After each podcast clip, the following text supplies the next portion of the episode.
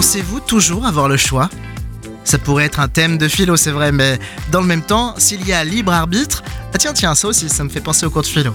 Il y a par définition une offre multiple de possibilités ou d'incapacités selon. Ce qui est sûr, c'est que chacune de nos actions entraîne des conséquences. Chaque décision que l'on prend a une incidence. Chaque chose que l'on décide de faire ou non influe sur tout un tas d'autres choses.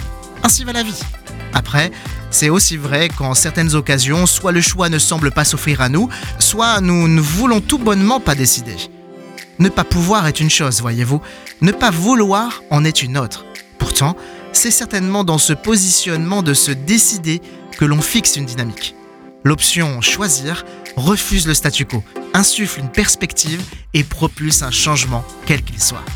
Homme d'État et écrivain britannique, Winston Churchill a pu écrire Là où se trouve une volonté, il existe un chemin. Waouh Tout ne s'arrête pas à ma position arrêtée dans le temps. Au contraire, tout reste encore possible, atteignable et qui sait, même surprenant. Et si aujourd'hui, je me lançais enfin dans ce projet qui paraît fou? C'est dans l'inconnu que j'en apprends le plus sur moi, et sans doute aussi sur les autres.